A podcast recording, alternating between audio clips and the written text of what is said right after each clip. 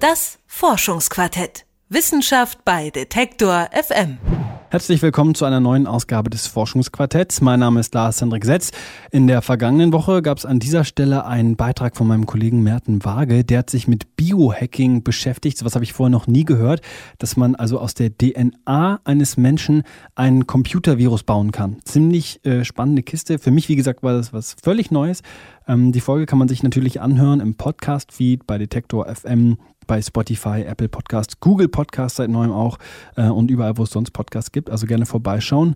Wir beschäftigen uns heute mit einem anderen Thema und reisen dafür mal 16 Jahre zurück. So lange ist es in etwa her, dass Flugzeugentführer zwei Passagiermaschinen in die Türme des World Trade Centers gesteuert haben. Seitdem ist der 11. September ein internationaler Gedenk- und Trauertag und der Beginn des sogenannten Kampfes gegen den Terror. Klar ist, mit 9-11 hat sich auf der Welt politisch und gesellschaftlich so einiges verändert und nicht nur da, auch in den Sphären der Literatur kann man die Folgen von 9-11 beobachten. Die Literaturwissenschaftlerin Dana Böhnisch von der Universität Bonn hat genau das in ihrer Doktorarbeit getan. Sie hat Romane über die Anschläge vom 11. September und den darauf folgenden Krieg gegen den Terror analysiert und sich dabei gefragt, gefragt, wie geht das eigentlich über Terrorismus und über Krieg schreiben? Mein Kollege Jan Philipp Wilhelm hat sich ihre Forschung genauer angeschaut. Every nation in every region now has a decision to make. Either you are with us or you are with the terrorists. Entweder mit uns oder mit den Terroristen. Mit diesen Worten führte der damalige US-Präsident George W. Bush kurz nach dem 11. September sein Land in den sogenannten Krieg gegen den Terror und teilte die Welt nebenbei in zwei Kategorien. In uns die Guten und die anderen die Terroristen. Dieses einfache Motiv ist ein gutes Beispiel für die Macht der Sprache. Denn Sprache und Texte beschreiben nicht einfach nur die Welt um uns herum, sie sorgen auch dafür, wie wir die Welt wahrnehmen. Ich glaube, in politischer Rhetorik und auch in vielen ähm, Medientexten eben nach dem Ereignis wurde das eben als äh, dieser, wie äh, Samuel Huntington geschrieben hat, ne, der Kampf der Kulturen inszeniert. Also äh, wir im Sinne von die äh, westliche, äh, offene äh, Gesellschaft, äh, europäische, amerikanische und so weiter. Und die, die anderen, die islamistische äh, Bedrohung und äh, diese Täter werden dann eben mit, mit bestimmten, äh, ja, an bestimmte äh, kulturelle Narrative angeschlossen, die immer wieder auftreten. Das sagt Dana Böhnisch von der Universität Bonn. Für ihre Doktorarbeit hat sich die Komparatistin mit literarischen Texten zum 11. September und dem darauf folgenden War on Terror auseinandergesetzt. Ihre Frage lautet, können Texte gegen die vereinfachenden Erzählungen von uns und den anderen wirken? Und wie kann in Zeiten von Terror und Globalisierung eine komplexere Darstellung der Welt überhaupt gelingen? Tatsächlich sei in den Jahren nach 9-11 eine ganze Flut von Romanen entstanden, die sich mit den Anschlägen auseinandersetzten, erklärt Böhnisch. Doch die hätten zunächst eher weniger komplexe Geschichten erzählt. Die Beobachtung war dann aber, dass diese Romane, die auch schon sehr abgefrühstückt waren in der Forschungsliteratur, ähm, alle eigentlich relativ gleich äh, funktionieren. Also es gibt so ein ziemlich hermetisches Figurenkonzept, äh, hermetisch auf den Raum Manhattan auch beschränkt. Das ist immer so eine weiße Kleinfamilie ähm, der Oberschicht äh, immer auf die Opfer fokussiert. Erst in einer späteren Generation von Texten beobachtet Böhnisch einen umfassenderen Umgang mit 9-11 und den Folgen. Als Beispiel nennt sie den Roman Atta des US-amerikanischen Autors Jared Kobeck.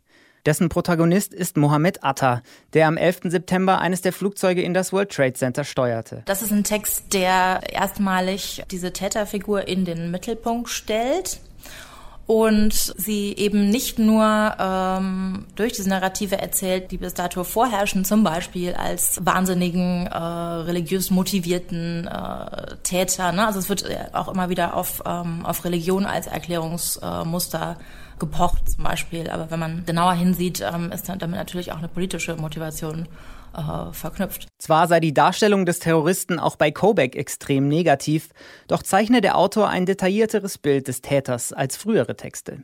Unter anderem beschäftigt sich Kobeck mit einem bis dato wenig beachteten Aspekt aus Attas Biografie, nämlich mit dessen früherer Tätigkeit als Architekt und Stadtplaner. In seiner Masterarbeit, die er in, an der TU Hamburg äh, geschrieben hat, hat er sich beschäftigt mit äh, kolonialer Stadtplanung äh, und der Art und Weise, wie eben ähm, koloniale Architektur, also äh, modernistisch ähm, westliche Architektur im Prinzip die, äh, ja, zum Beispiel die verwinkelten Gassen altislamischer äh, Städte, also Altstädte, ähm, einfach äh, ausradiert und, und überschreibt. Ähm, und äh, hat deswegen ähm, sozusagen gefordert in so einer Art äh, utopischem, umgekehrten Urban Planning diese Wolkenkratzer wieder loszuwerden, was natürlich ja, sehr ironisch ist mit, mit Blick auf, äh, auf die spätere Tat. Auch bei der Darstellung von Raum unterscheide sich Kobeks Roman von früheren Texten, beispielsweise indem er die globalen Dimensionen von Terrorismus thematisiert. Noch stärker zeige sich diese komplexere Darstellung von räumlichen Beziehungen allerdings in Werken,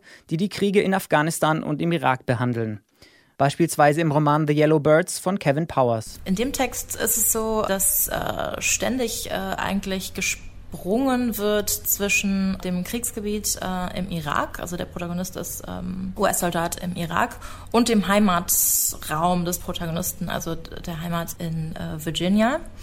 Ähm, in so einer zunächst typischen Flashback-Struktur sind eben diese beiden Erzählstränge so übereinander gewunden und dann ähm, passiert aber etwas äh, Merkwürdiges. Zunehmend scheinen sich die beiden Räume, also der Einsatzort Irak und die Heimat Virginia, einander zu gleichen. Zum Beispiel, indem ähm, die Landschaft, die, die Pflanzen, die, die Vegetation überraschend ähnlich ähm, beschrieben wird. Und ähm, das sind dann verschiedene Effekte. Ähm, unter anderem denen das auch wieder so ein äh, stereotypes äh, Bild äh, des Irak eigentlich durchkreuzt wird. Ne? Denn der wird meistens so als ja, irgendwie ausgedörrte Wüstenlandschaft visualisiert, zum Beispiel in den ähm, ja, virtuellen Rollenspielen, die Soldaten auf den Einsatz vorbereiten. Einerseits könne man dies als Hereinbrechen des Kriegsraumes auf den Heimatraum lesen, als Metapher für die posttraumatische Belastungsstörung des Protagonisten. Doch für Dana Böhnisch verbirgt sich hinter dieser literarischen Darstellung noch mehr. Ihr Argument, im Ineinanderfließen der beiden Räume offenbare sich ein grundlegend anderes Verständnis von Raum an sich. Statt der geografischen Distanz zwischen dem Hier und Dort stünden nun die vielschichtigen Beziehungen zwischen den Orten im Vordergrund. Um das zu beschreiben, bedient sich Böhnisch eines Begriffs aus der Mathematik, der Topologie. Topologie ist ja ähm, die Wissenschaft der Relation oder Relationalität ne, in, in, in, verschiedenen Bereichen. Ähm, eine Basisdefinition von Topologie wäre vielleicht, dass sie ähm, quasi den, den Anschauungsraum um uns herum, ne, den normalen Raum, wie wir den wahrnehmen, den, äh, den euklidischen Raum, an den wir so gewöhnt sind, den wir so unproblematisch annehmen, dass sie den eigentlich ähm, aushebelt und Verbindungen umdenkt, nicht auf metrische äh, geografische Nähe hingedacht, sondern auf Verbindungen, auf, ähm, auf Relationen. Texte könnten diese komplexen Verbindungen besonders gut darstellen, im Gegensatz beispielsweise zu Bildmedien. Denn die seien bei der Darstellung von Raum stets durch die Vorgaben von Kartografie und Geografie eingeschränkt. Man könnte sagen, Kartografie und Geografie entwerfen natürlich diesen, diesen Blick von oben und diesen scheinbar äh, neutralen, objektiven Blick. Und alles, was sozusagen aber eigentlich darunter liegt, also die ganzen komplexen Prozesse, die überhaupt erstmal dahin führen, alles das, was die Karte eben nicht abbilden kann und was von der Karte ausgeschlossen ist, auch aus politischen Gründen, ähm, vielleicht, äh, ja, man könnte schon sagen, der, äh, der Text ist eben ein Medium, das es besonders gut kann, das sozusagen hervorzuholen ne, oder überhaupt erstmal ähm, sichtbar zu machen. Als Geopoetik bezeichnet Böhnisch die Schaffung von solchen topologischen Räumen mit literarischen Mitteln. Sie will den Begriff auch als eine Art Gegenbewegung zur Geopolitik der Mächtigen verstanden wissen. Der Begriff erinnert natürlich auch so ein bisschen an, an Geopolitik und wird auch ganz oft so, wenn jemand das nur hört, missverstanden. In Analogie dazu kann man es natürlich auch sehen, ne? Geopolitik als quasi äh, ganz wörtlich neue Verhältnisse auf der Weltkarte schaffend, gewaltvoll umordnend und äh, Geopoetik dann eher ähm, ja als das produktive, äh, widerständige Gegenmoment, die Gegenbewegung vielleicht. Wo Politiker wie George W. Bush Grenzen ziehen und die Welt in uns und die anderen teilen wollen, gibt es also ein Gegenmittel, die Literatur. Wie geht die Literatur mit Terror und Krieg um? Mit dieser Frage hat sich die Literaturwissenschaftlerin Dana Böhnisch beschäftigt. Dafür hat sie Texte über die Anschläge vom 11. September und den folgenden Krieg gegen den Terror analysiert. Was sie dabei herausgefunden hat, darüber hat sie mit meinem Kollegen Jan-Philipp Wilhelm gesprochen. Und das in dieser Ausgabe des Forschungsquartetts. Noch mehr vom Forschungsquartett gibt es auf Detektor FM, bei Spotify, dieser Apple Podcast, Google Podcast und überall sonst, wo es Podcasts gibt. Gerne mal vorbeischauen und dann auch mal gucken, was wir sonst so machen. Zum Beispiel haben wir seit einigen Wochen den Podcast Detektor FM destilliert, wo wir darüber sprechen, was in einer Woche Detektor FM an Themen so gelaufen ist und zurückblicken auf unsere Arbeit oder den Podcast Mission Energiewende, wo wir uns mit den Folgen des Klimawandels und der Energiewende beschäftigen. All das und mehr gibt es bei Detektor FM. In einer Woche gibt es an dieser Stelle dann wieder eine Ausgabe des Forschungsquartetts, dann wieder mit mir, Lars Hendrik Setz. Ich sage Tschüss, bis zum nächsten Mal. Das Forschungsquartett. Wissenschaft bei Detektor FM.